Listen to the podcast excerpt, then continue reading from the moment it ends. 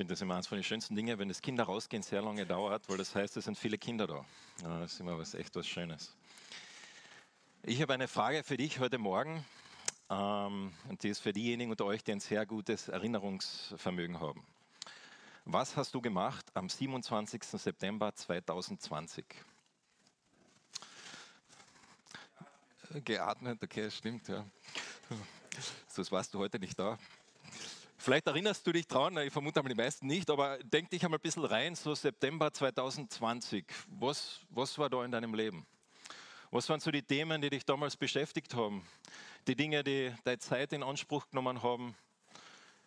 Die Gedanken, die Beziehungen, die dein Leben bestimmt haben? Das ist schon lange her, drei Jahre. Vor drei Jahren haben wir noch nicht gewusst, dass es all diese Kriege geben wird, die es jetzt gibt. Vor drei Jahren haben wir noch nicht gewusst, dass Argentinien die Fußballweltmeisterschaft gewinnen wird. Vor drei Jahren haben wir noch nicht gewusst, dass Barbie jemals ein Kinofilm sein wird. Und für mich persönlich, vor drei Jahren habe ich noch nicht wirklich gewusst, wie man ein Windel ein Baby anzieht. Aber jetzt weiß ich es. In drei Jahren kann sich sehr viel verändern. Und vielleicht fragst du dich jetzt, was ist denn eigentlich passiert an diesem 27. September? Am 27. September 2020 bin ich auch da gestanden und habe die erste Predigt gehalten über die Apostelgeschichte. Zugegeben, wir haben große Pausen zwischendrin gemacht, aber für drei Jahre waren wir jetzt in diesem Buch Apostelgeschichte. Und ich finde es nur passend, weil diese Apostelgeschichte vom ersten bis zum letzten Kapitel, die umfasst eigentlich einen Zeitraum von 30 Jahren. Und so, ich finde es gut, dass es uns ein bisschen, für uns auch ein bisschen Zeit Anspruch genommen hat, dass wir da durchgegangen sind. 30 Jahre, da ist sehr viel passiert. Und bevor wir uns heute jetzt dieses letzten, den letzten Teil anschauen, möchte ich einfach zwei Schritte zurück machen und einfach mal kurz anschauen, hey, um was ist es eigentlich gegangen? Um was geht es eigentlich in diesem Buch? In diesem Buch müssen wir wissen, es ist der zweite Teil, es ist das zweite Buch von einem Mann namens Lukas. Der Lukas hat einen Freund gehabt, das war ein, ein griechischer Freund, ein Römer wahrscheinlich, und dieser Freund war wahrscheinlich nicht Christ. Und der Lukas wollte diesem Freund, der nicht Christ ist, erklären, hey, was hat es mit diesem Jesus eigentlich auf sich? Und er hat sich gedacht, ich schreibe ein Buch. Ich erkläre ihm das. Das ist das Lukas-Evangelium. Und ganz am Anfang von diesem Buch, in Lukas 1, da beginnt dieses Buch mit einer Aussage, dass ein Engel einer Frau begegnet. Das passt recht gut. Nächste Woche ist Advent. Da sagt der Engel zu dieser Frau namens Maria, du wirst schwanger werden und einen Sohn zur Welt bringen. Dem sollst du den Namen Jesus geben. Er wird groß sein und wird Sohn des Höchsten genannt werden. Gott, der Herr, wird ihm den Thron seines Stammvaters David geben. Er wird für immer über die Nachkommen Jakobs herrschen und seine Herrschaft wird niemals aufhören. Da begegnet uns am Anfang von diesem Buch Maria und ein Versprechen an ihr, dass sie einen Sohn haben wird namens Jesus. Und was ist das, was ihr versprochen wird? Dein Sohn wird König. Er wird ein Königreich aufbauen. Und dieses Königreich wird kein Ende haben. Es wird für immer existieren. Und die Juden haben genau gewusst, was das heißt. Jawohl, es kommt der Messias, es kommt derjenige, der endlich äh, das Reich Gottes auf diese Erde bringt, der so wieder einen Zustand herstellt, so wie es im Garten Eden war. Und dann kommt Jesus, er wird erwachsen und er erzählt ihnen, das Königreich Gottes ist nahe. Und er zeigt ihnen, wer Gott ist. Er erzählt ihnen von Gott. Er hält die Menschen. Wir sehen in seinem Leben, wie Gott ist. Und schlussendlich, Jesus gibt sein Leben. Er gibt sein Leben für dich und für mich er stirbt und er besiegt den Tod, er steht auf von den Toten und begegnet dann ein letztes Mal seinen Jüngern und das ist das Ende von diesem Lukas-Evangelium. Der ersten Teil, von dem ersten Buch, von dem ersten Film.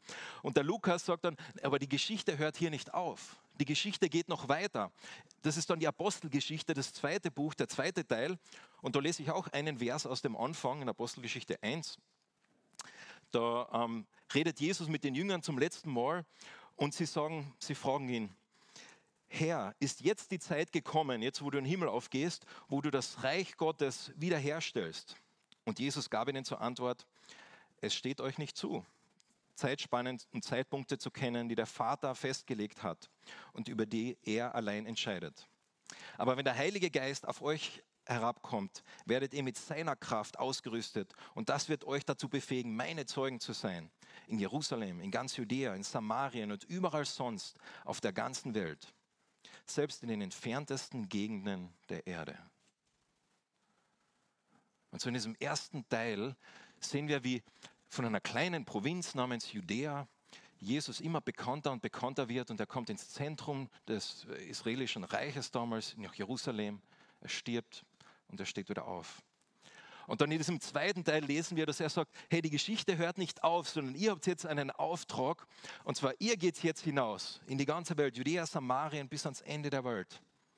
Und so dieses zweite Teil ist diese Geschichte wie von Jerusalem, das ganze Evangelium, diese Nachricht von Jesus, dass Gott Mensch geworden ist, dass Gott dich liebt, in die ganze Welt hinausgeht. Und da lesen wir davon, da lesen wir von den Menschen wie Barnabas, lesen wir von Menschen wie Petrus, lesen wir von ganz vielen Jüngern, die da das äh, erzählen und machen. Ganz viele verrückte Geschichten haben wir da gehört. Und dann schlussendlich am Ende dieses Buches sind wir auf der Reise mit einem Mann, das ist der Paulus, der geht von Jerusalem nach Rom. Nicht ganz freiwillig, aber er geht nach Rom. Und so, das ist diese letzte Reise. Und letzte Woche haben wir gesehen, wie er wirklich dann auch in Rom angekommen ist. Und wenn du jetzt eine Bibel da hast, dann schlag einmal auf, Apostelgeschichte 28. Wir lesen da ab Vers 17. Er ist gerade in Rom angekommen. Und wir lesen jetzt, wie dieses Buch endet. Was passiert jetzt in Rom? Vers 17, 28, Vers 17.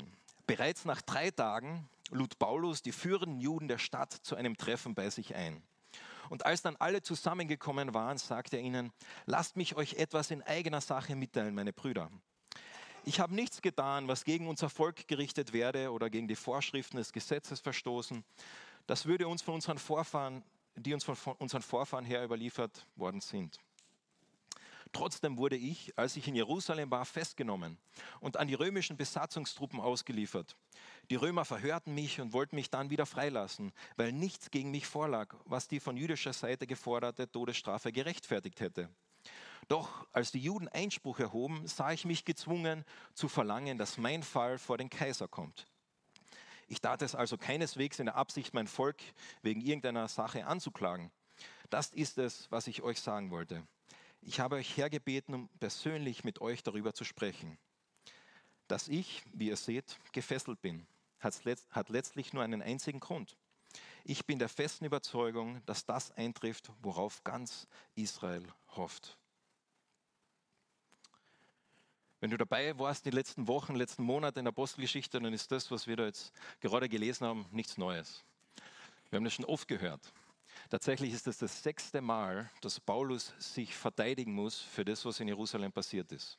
Das sechste Mal, dass er Rede und Antwort stehen muss, dass er erklären muss, was da passiert ist. Und er erklärt diesen Leuten, wer sind diese Leute? Das sind die Führer von den jüdischen Synagogen in Rom. Wir wissen, so circa sieben bis zwölf Synagogen haben damals existiert in Rom.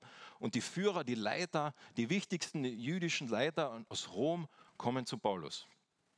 Er kann nicht zu ihnen kommen, weil er ist äh, im Gefängnis, also in, ähm, zu Hause äh, angekettet an einen römischen Soldaten. Er darf das Haus nicht verlassen. Und sie kommen dann zu ihm. Und was macht er? Er erklärt ihnen, wie er hergekommen ist. Und er beschwichtigt sie. Er sagt ihnen, hey, ich bin einer von euch. Ich bin auch ein Jude.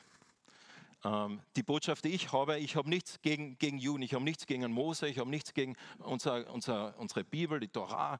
Ähm, ich bin einer von euch. Der einzige Grund, sagt er in Vers 20, warum er hier steht, warum er jetzt da ist, ist wegen der Hoffnung, die ganz Israel hofft. Und der Paulus macht es doch sehr geschickt. Er bezieht sich da, er geht, begibt sich da auf eine Ebene mit ihnen. Und er sagt, hey, was ist das, was wir gemeinsam haben? Wir haben diese Hoffnung. Was war diese Hoffnung? Diese Hoffnung war, sie haben alle gehofft, dass eines Tages der Retter kommen wird und der wird dieses Reich Gottes wieder aufbauen. Dass der, dieser Messias kommen wird. Und er sagt, hey, ich bin wegen diesem Messias, wegen dieser Hoffnung, die wir alle gemeinsam haben, bin ich heute hier. Stehe ich heute hier. Er sucht einen gemeinsamen äh, Grund, wo er ihnen begegnen kann, wo er mit ihnen reden kann. Und wie ist jetzt Ihre Antwort? Wie reagieren Sie darauf? Vers 21, die Juden sagen ihnen dann, wir haben aus Judäa keinen Brief erhalten, der uns von dir gewarnt hätte. Und es ist uns dort auch kein Bruder, von dort auch kein Bruder hergekommen, um uns offiziell oder in einem privaten Gespräch etwas Negatives über dich mitzuteilen. Trotzdem halten wir es für angebracht, dass du uns darlegst, was für Ansichten du vertrittst. Es ist uns bekannt, dass diese Glaubensrichtung überall auf Widerspruch stößt. Also die Juden sagen, hey, wir, wir, sie sagen gar nicht, ob sie ihn kennen oder nicht. Sehr wahrscheinlich haben sie ihn gekannt. Paulus war ein, ein bekannter Gelehrter. Aber sie sagen, hey, von dieser Situation, in der du uns da gerade erzählst, da, da kennen wir uns nicht aus, haben wir noch nichts davon gehört. Sehr wahrscheinlich ist noch kein anderes Schiff aus Jerusalem gekommen. Es war ja gerade erst Winter. Ähm, sie sagen, es ist alles neu für uns, aber wir möchten dir zuhören. Weil wir haben gehört, und bei mir wird das da wieder sehr schön umschrieben, diese Glaubensrichtung, wortwörtlich heißt da diese Sekte, dass die überall äh, auf Widerspruch stößt, überall an Aufruhr entsteht. Sie haben von den Christen gehört und sie haben gewusst, diese Nachricht, die der Paulus da hat, zu der er steht, ähm, sie haben nicht genau gewusst, was, was, was ist das, äh, wie schaut das aus, was heißt das, aber sie haben gewusst, überall gibt es Widerspruch. Und sie haben das ganz persönlich erfahren. Weil zehn Jahre früher haben alle Juden Rom verlassen müssen.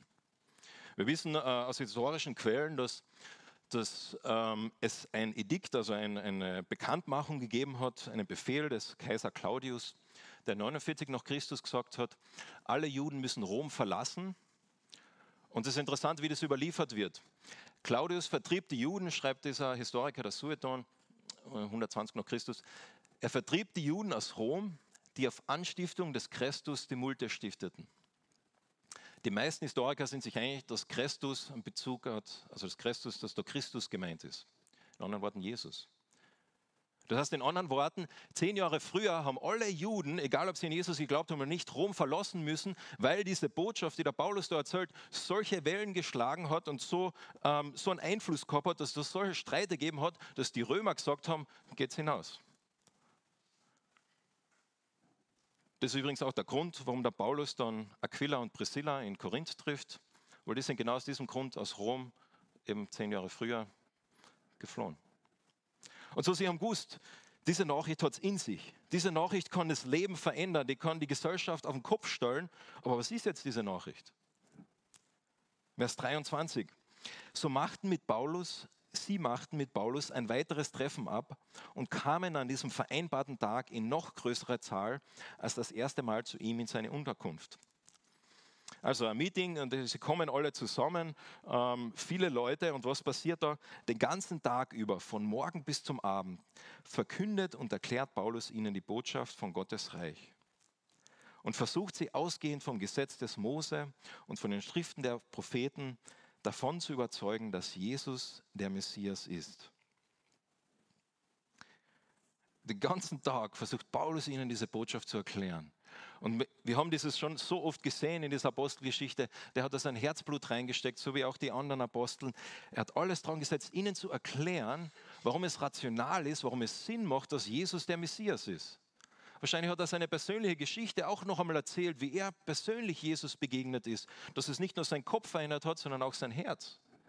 Und er hat ihnen erzählt von dem. Und er hat angefangen von Mose, dem Alten Testament, im äh, 1. Mose mit der Schöpfung sehr wahrscheinlich, hat er angefangen, hat ihnen alles erklärt bis jetzt und gesagt, alles zeigt auf diesen Jesus hin. Er ist derjenige. Er ist derjenige. Und wir lesen es da so, so schnell, ja, hat er halt ihnen erklärt, wir müssen uns daran erinnern, das ist die, die Elite, das sind die Gelehrten, das sind die Studierten im Zentrum des römischen Reiches. Also man kann annehmen, das sind wirklich die, die hohen Kaliber. Mit denen hat er das erklärt, denen hat er genau gesagt, wer Jesus ist, mit ihnen geredet, gerungen. Und sehr wahrscheinlich haben sie genaue Vorstellungen gehabt, wie Jesus ist. So wie jeder von uns Vorstellungen hat. Ich weiß nicht, welche Vorstellungen du hast über Jesus, ob du ihn überhaupt kennst. Letzte Woche haben wir über diese Boxen geredet, vielleicht erinnert ihr euch noch. Ähm, diese Frage, okay, ist diese Box, entspricht die wirklich der Realität? Ist Gott wirklich so? Ist Jesus wirklich so? Und so erzählt er ihnen, und das Spannende, wie es da beschrieben wird, von Gottes Reich ja heute in unseren Kreisen, wenn du schon lange in evangelikalen Kreisen unterwegs bist, wir erzählen oft äh, von dieser Beziehung mit Jesus. Und nicht, dass es falsch ist. Aber es ist spannend, dass in der Bibel, ähm, in den Evangelien, auch in der Apostelgeschichte, sehr stark immer dieses Reich Gottes ins Zentrum gestellt wird. Dass da sogar noch mehr dran ist. Und ich habe jetzt leider nicht die Zeit, da noch so tief einzutauchen, aber da steckt so viel drin. Diese ganze Hoffnung, dass Gott eines Tages das wiederherstellen wird, was im Garten Eden war, dass wir eines Tages die Hoffnung haben dürfen, wieder Teil davon zu sein und dass das heute schon Realität sein kann. Dass ich das heute schon erleben kann, spüren kann, erfahren kann. Wie haben sie reagiert? Was war die Antwort?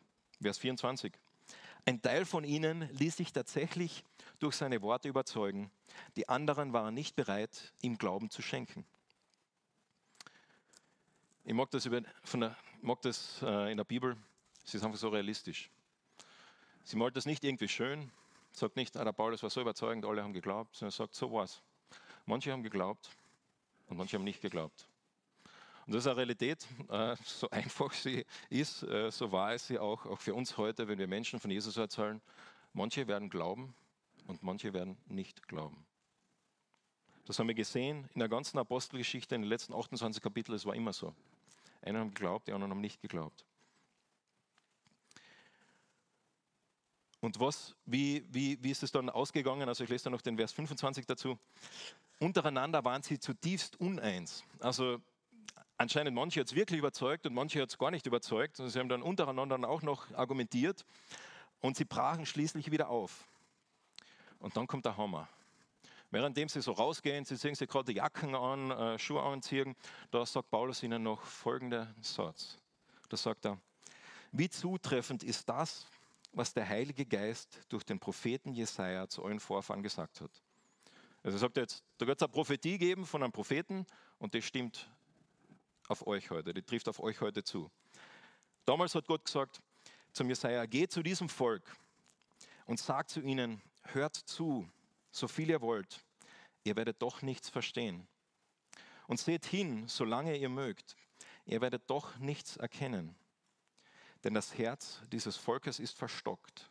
Ihre Ohren sind verstopft und ihre Augen halten sie geschlossen. Sie wollen, mir, sie wollen mit ihren Augen nicht sehen und mit ihren Ohren nichts hören und mit ihren Herzen nichts verstehen. Und sie wollen nicht umkehren.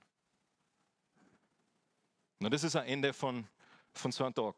Stell dir vor, einen ganzen Tag lang darüber debattiert und am Ende, manche glauben nicht. Und Paulus sagt ihnen diese Prophetie, dass das sechste Mal im Neuen Testament, dass diese Prophetie auf das Volk Gottes angewandt wird. Jesus selbst hat es dreimal ähm, auf Volk Gottes angewandt. Einmal der Jesaja und einmal der Paulus im Römerbrief. Und hier das sechste Mal sagt er, dass diese Realität stimmt über das Volk Gottes. Und dieses Bild, das ist ja ein grafisches Bild. Äh, vielleicht können wir uns das ein bisschen vorstellen. Ich habe da, äh, damit diejenigen, die, äh, die sich das, ähm, das schwer tun, sich vorzustellen, so wie ich, aber ein, ein Herz mitgenommen ein steinernes Herz. Und so schön das ausschaut, dieser Stein. Gell? Aber stell dir jetzt einmal für einen Moment vor, dieses Herz wäre dein Herz.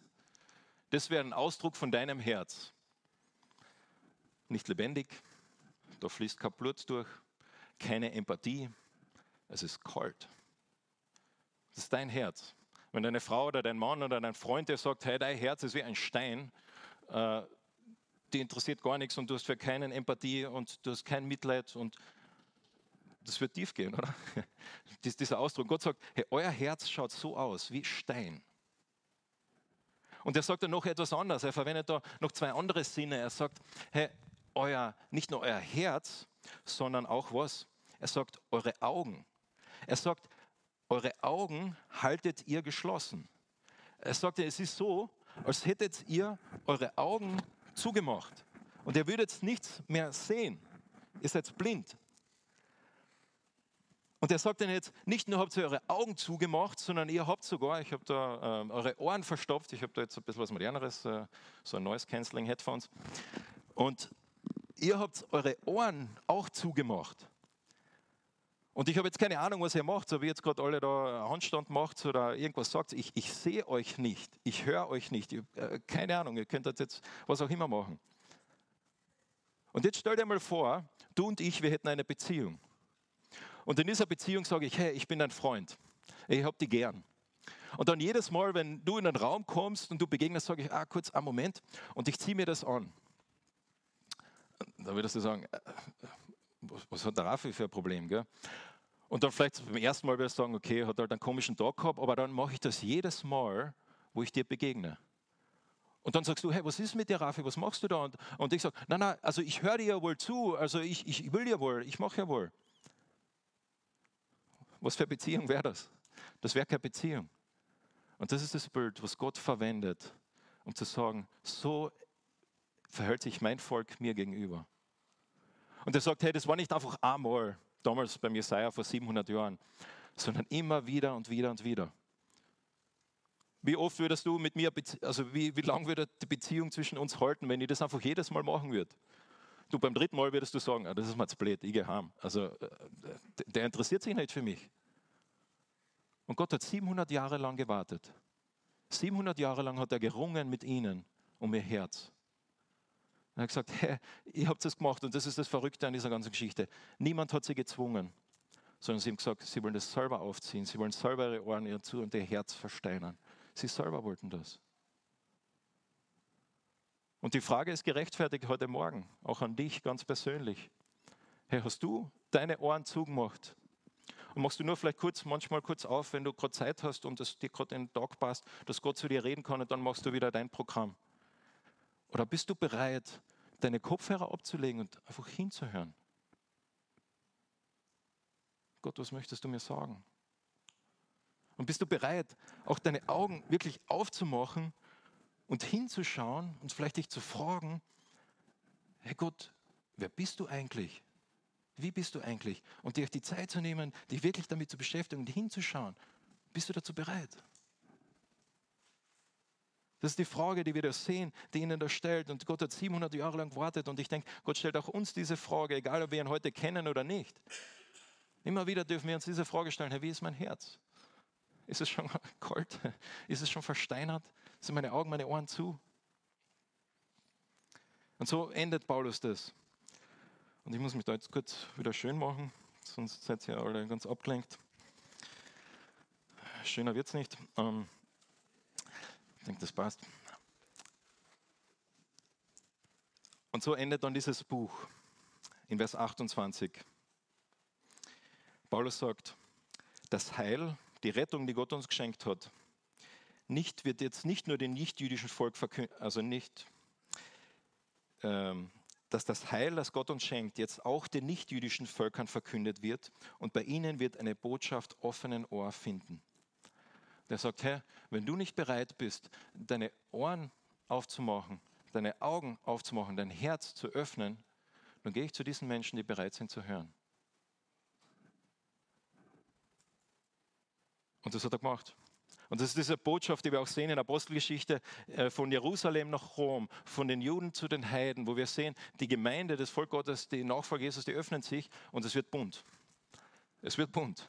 Da kommen alle möglichen Völker, alle möglichen Persönlichkeiten, Männer und Frauen, große und kleine, alte und junge, äh, ganz mögliche verschiedene Kulturen. Alle kommen zusammen und Jesus sagt, hey, ihr hört, dich möchte ich haben. Du bist bereit zu hören, du bist bereit, deine Ohren aufzumachen, dich möchte ich haben. Werde Teil von meinem Volk, werde Teil von meinem Königreich, werde mein Sohn, werde meine Tochter. Und das Evangelium endet dann mit diesen zwei Versen, Vers 30 und Vers 31. Paulus blieb zwei volle Jahre in der von ihm gemieteten Wohnung und durfte dort so viele Besucher empfangen, wie er wollte. Er verkündete ihnen die Botschaft vom Reich Gottes und lehrte sie alles über Jesus Christus, dem Herrn. Er tat es frei und offen und wurde von niemandem daran gehindert. So endet das Buch. Ich kann mich noch erinnern, äh, ich war damals ein Teenager und wahrscheinlich habe ich das eine der ersten Male gelesen, die Apostelgeschichte damals. Und ich war so frustriert von diesem Ende. Ich habe so gedacht, äh, wie jetzt? Was jetzt? Also was, was, passiert jetzt mit dem Paulus? Wie, wie, wie, geht die Geschichte weiter? Was ist jetzt da mit dem Cäsar? Was ist da passiert? Und damals, ich kann mich wirklich noch erinnern, bin ich dann in den Keller runter, im Büro von meinem Papa. Im Büro sind an der Wände überall Bücher und ich habe dann Bücher an nach anderen rausgenommen und geschaut, was denn äh, mit dem Paulus passiert ist, äh, was in der, in der, Kirchengeschichte steht, ähm, was mit ihm passiert ist und wie die, diese Geschichte weitergegangen ist. Es ist spannend, manche Theologen, die glauben, dass äh, da eigentlich noch ein Paragraph oder ein Absatz dazugehören würde. Manche glauben, dass der Lukas sogar noch einen dritten Teil schreiben wollte, weil das Ende ist irgendwie abrupt. Und irgendwie manche Dinge werden gar nicht, gar nicht aufgelöst, sie werden gar nicht erklärt. Äh, ähm, was da passiert. Und die beste Erklärung, die ich euch da geben könnte, ähm, die gebe ich euch anhand von diesem Film. Habe da ein Bekenntnis. Ich schaue gerne manchmal Hindi- oder Telugu-Filme. Äh, das sind ganz, ganz spannend, ganz andere Geschichten, ganz andere Werte wie uns. Und kürzlich habe ich einen Film geschaut, äh, Menakshi Sundareshwar. Falls er niemand kennt, denke ich nicht. Aber in diesem Film geht es um ein Ehepaar oder ein Paar und die heiraten zum Beginn des Filmes. Nicht am Ende wie in Hollywood, sondern am Anfang des Filmes. Und der restliche Film handelt dann davon, wie dann dieser Menakshi plötzlich, äh, er kriegt ein Jobangebot in einer anderen Stadt und muss dorthin ziehen und sie sind getrennt. Sie haben gerade geheiratet und sind getrennt. Und der ganze Film dreht sich jetzt darum, wird er diesen Job kriegen? Um die Beziehung mit seinem Boss, äh, wie es mit seinen mit Mitkollegen ist, um das Projekt, das er macht. Und am Ende dieser Zeit, die er dort hat, hat er diese große Präsentation, wo dann entschieden wird, ob er bleiben darf oder nicht. Und während dieser ganzen Zeit ist er in dieser Fernbeziehung mit dieser Frau. Und wisst ihr, wie dieser Film endet? Der Film endet damit, dass sie in dieser Beziehung schlussendlich zueinander wieder ein Ja finden, durch viele Höhen und Tiefen. Und sie sagen zu euch noch einmal Ja, ja, wir bleiben zusammen. Und es wird nie erzählt, ob er den Job gekriegt hat oder nicht. Und was möchte der Regisseur damit sagen? Er möchte damit sagen, es ist eigentlich nie um einen Job gegangen. Das war nebensächlich. Um das, um das es gegangen ist, es war diese Beziehung. Und ich denke, Paulus macht da genau das Gleiche. Er sagt nämlich, es ist nicht um Paulus gegangen. Paulus war eigentlich nicht wichtig. Es ist auch nicht darum gegangen, was mit Cäsar passiert ist. Das war eigentlich nicht wichtig. Sondern es ist darum gegangen, dass Gottes gute Botschaft in das Herz des römischen Reiches gekommen ist dass er die Menschen dort erreicht hat. Dass diese Geschichte weit weg von Jerusalem nach Rom, dass es jetzt im Zentrum dieses Reiches ist. Das ist der Fokus, das ist das. Und deshalb endet das Buch auch da. Und endet mit dem, was wichtig ist. Und diese zwei Verse schauen wir uns jetzt noch kurz ein bisschen genauer an, weil da steckt so viel drin. Vers 30. Da sehen wir mal das Erste, dass Paulus zwei Jahre lang dort gelebt hat in einer gemieteten Wohnung.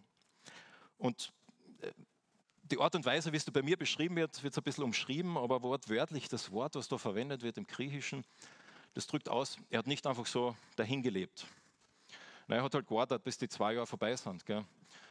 Ähm, wird schon irgendwo vorbei sein, sondern es, war, es ist ein Wort, das ausdrückt, er hat dort gelebt mit, mit Determination, mit Ziel, mit einer Vision. Er hat diese Zeit genützt. Er hat nicht einfach rumgewartet, sondern zwei Jahre lang hat er da aktiv gearbeitet, aktiv gewirkt, aktiv gemacht. Und das Spannende ist, wir wissen, er war ein Gefangener. Hört sich das für dich an wie die Geschichte eines Gefangenen? Eigentlich gar nicht. Eigentlich gar nicht. Wir sehen da, er war in einer gemieteten Wohnung und wir wissen, dass er an, an einen römischen Soldaten gekettet war. Die haben sechs Stunden Shiften gehabt, alle nach, nach sechs Stunden haben sie gewechselt, wieder anderer römischer Soldat. Ähm, also sowas wie die Fußfesseln, nur halt in Person. Ähm, so hat dieses Gefängnis da für ihn damals ausgeschaut, also recht, recht frei. Ähm, und er durfte dort viele Besucher empfangen, so wie er es wollte. Also er durfte viele Besucher empfangen. Also wir lesen da wirklich nicht so, er war in einem Gefängnis, kriesgrämig, irgendwo in einem Keller, sondern eigentlich, er war ganz offen, er hat machen können, was er wollte. Er hat Leute empfangen können und seine Wohnung, sein Haus ist zum Katalysator geworden. Katalysator waren. Viele Leute sind hergekommen und haben gesagt, hey, ich habe auch von dieser Botschaft gehört. Ich habe auch von diesem Jesus gehört. Und ich kann es mir noch mehr erzählen. Und dann vielleicht in, in, in Rom drin, in, am Markt haben sie sich erzählt, hey, du hast du schon von diesem Paulus gehört, der dort ist. Und geh mal zu dem hin. Und wir sehen, wie Gott ihn verwendet in seiner Situation. Obwohl er eigentlich angekettet ist, Tag und Nacht, keine Pause in der Nacht. Und vielleicht fühlst du dich auch manchmal so, dass du angekettet bist. Vielleicht bist du angekettet und denkst, ja, ich bin ja nur daheim und passe ja nur auf die Kinder auf. Was mache ich schon? Vielleicht fühlst du dich angekettet in einem Job und denkst, da ist ja nur die gleiche Routine, immer das Gleiche und eigentlich Freude macht es mir nicht. Vielleicht fühlst du dich angekettet, einfach in deinem Alltag, in deinem Denken, einfach in diesem Weg. Und Paulus, und Paulus sehen wir da, er hat seine Situation nicht ändern können. Aber sein Blick auf diese Situation hat er sehr wohl ändern können. Und das hat er gemacht. Weil er hat absolut keine Ahnung gehabt, wie Gott das verwenden wird. Und Gott hat es mächtig verwendet in sein Leben. Und keine Ahnung, wo du drin steht, keine Ahnung, was dich beschäftigt. Aber was ich dir zusprechen darf aus Gottes Wort, ist, dass Gott bei uns bist und dass Gott das, was wir erleben, verwendet. Gott verwendet das, was wir durchleben, für dich, in deinem Leben, um dich ähnlicher machen, zu machen zu Jesus, egal was es ist, oder auch für die Leute um dich herum. Das ist ein Zuspruch, ein Versprechen Gottes, das wir haben. Und wir wissen, dass der Paulus der sechs Stunden immer an diese Soldaten angekettet war. Und wir lesen in seinen Briefen später, dass bei der ganzen kaiserlichen Garde, das waren diese Soldaten, die waren äh, vom Kaiser, und weit darüber hinaus hat er sich inzwischen herumgesprochen, dass meine Gefangenschaft eine Gefangenschaft wegen Jesus ist. Paulus sagt, weil ich gefangen bin, das Evangelium ist sogar bis in das Zimmer, in den Palast des Cäsars gekommen, durch diese Soldaten. Und wir lesen später auch alle anderen Gläubigen, hier schicke ich Grüße besonders an die vom Haus des Kaisers. Gott hat es verwendet, um Soldaten zum Glauben zu führen. Du kannst dir vorstellen, wenn du sechs Stunden mit Paulus angekettet bist und der redet mit den Leuten, da kriegst du was mit. Gell? Das, das beschäftigt dich. Und das ist passiert. Gott hat es verwendet. Gott hat es verwendet. Und so, wir haben keine Ahnung, wie Gott unsere Situationen verwendet. Aber wir sind herausgefordert, genauso wie der Paulus, ihm zu vertrauen ihm zu vertrauen. Und Paulus hat da verkündet und gelehrt, Vers 31, die Botschaft vom Reich Gottes. Die Juden haben damals geglaubt, äh, das Reich Gottes ist, die Römer werden zerstört werden und endlich sind wir frei. Und am Ende der Apostelgeschichte findet man raus, nein, das, das war nicht zur damaligen Zeit das, was das Reich Gottes war. Sondern das Reich Gottes hat für sie bedeutet, dass die Botschaft vom Evangelium ins Zentrum des römischen Reiches kommt und es von innen heraus verändert. Und das ist passiert. Und er hat alle gelehrt, ihnen alle erzählt von Jesus. Und das letzte, der letzte Satz in diesem Buch, er tat es frei und offen und wurde von niemandem daran gehindert. Das wirklich wortwörtlich, das letzte Wort in diesem Buch ist ungehindert. Und was, was, was Lukas da sagen möchte, äh, ja, Paulus ist vielleicht in, in, Ketten, ja, mag sein, aber Paulus hat es ungehindert getan. Das Evangelium ist ungehindert, äh, ohne irgendein Hindernis ist es einfach nur so geflossen. Es hat Menschen verändert. Und wir lesen an Vers, der Paulus selbst zusammenfasst in 2. Timotheus, da sagt er, weil ich diese Botschaft verkünde, habe ich viel Schweres durchzumachen. Bin jetzt sogar wie ein Verbrecher gefesselt. Das war dann in seiner zweiten Gefangenschaft. Aber das Wort Gottes kann man nicht in Fesseln legen. Du kannst es nicht in Fesseln legen, du kannst es nicht irgendwie eindämmen. Und so das, was wir, ist das, was wir da sehen am Ende von diesem Buch. Gottes Wort ist frei und ungehindert, hat das Menschen erreicht. In Rom. Und sowieso ist dieses Buch jetzt so abrupt zu Ende. Wieso erfahren wir es nicht, was da los ist? Ich denke, die Antwort ist, im Jahr 250 nach Christus. Da hat ein Mann gelebt namens Wulfilia.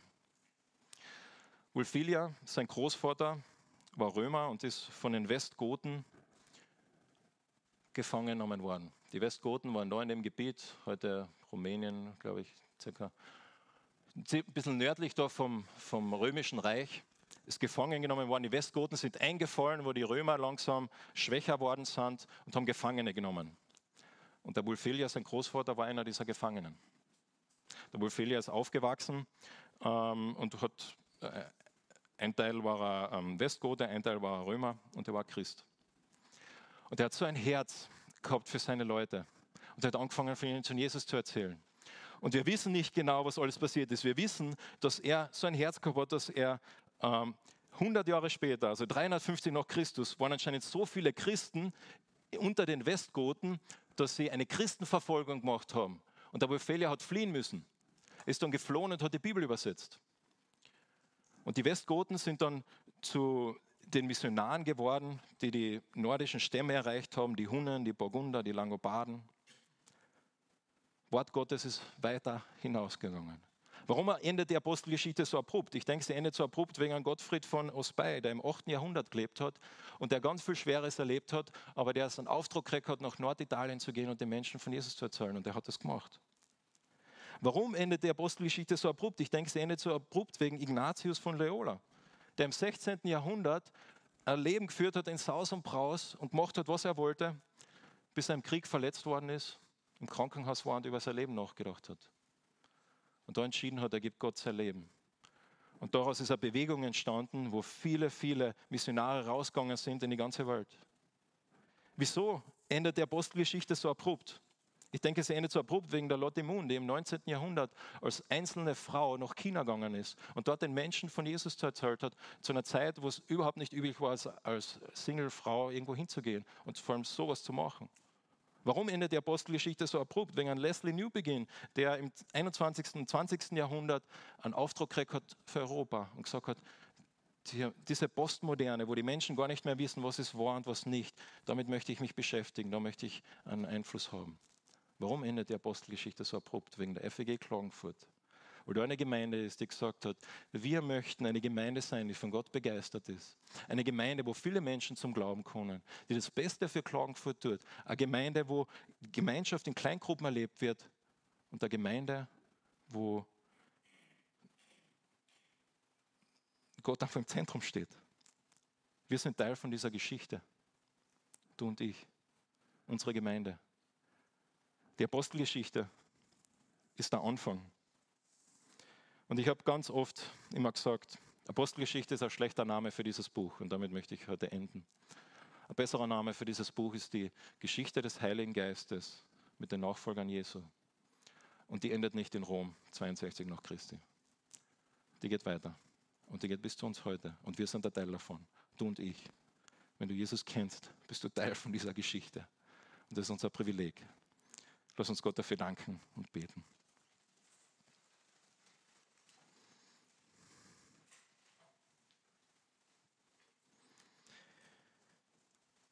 Jesus Christus, danke für dieses Buch, das wir einfach lesen haben können, letzten Monate und auch Jahre wirklich, ähm, wie du gewirkt hast in der Vergangenheit, was Menschen mit dir erlebt haben, dass du real bist, dass du echt bist, dass das wirklich was, was Erfahrbares ist. Dass du nicht einfach irgendwie ein Gott bist, weit weg, sondern dass du noch wirkst heute und dass du uns Menschen dazu verwenden möchtest. Mach uns zu Menschen, die unsere Ohren, unsere Herzen, unsere Augen aufmachen. Mach uns zu Nachfolgern von dir, die bereit sind, ein Teil dieser Geschichte, ein weiteres Kapitel, einen weiteren Absatz zu schreiben, ein Teil davon zu sein. Und Herr, wir kommen für dich als FG Klagenfurt. Und wir möchten dieses Gebet als Gemeinde beten. Verwende uns, Herr. Verwende uns als Teil dieser Geschichte. Wir möchten deine Hände und deine Füße sein. Danke dir dafür.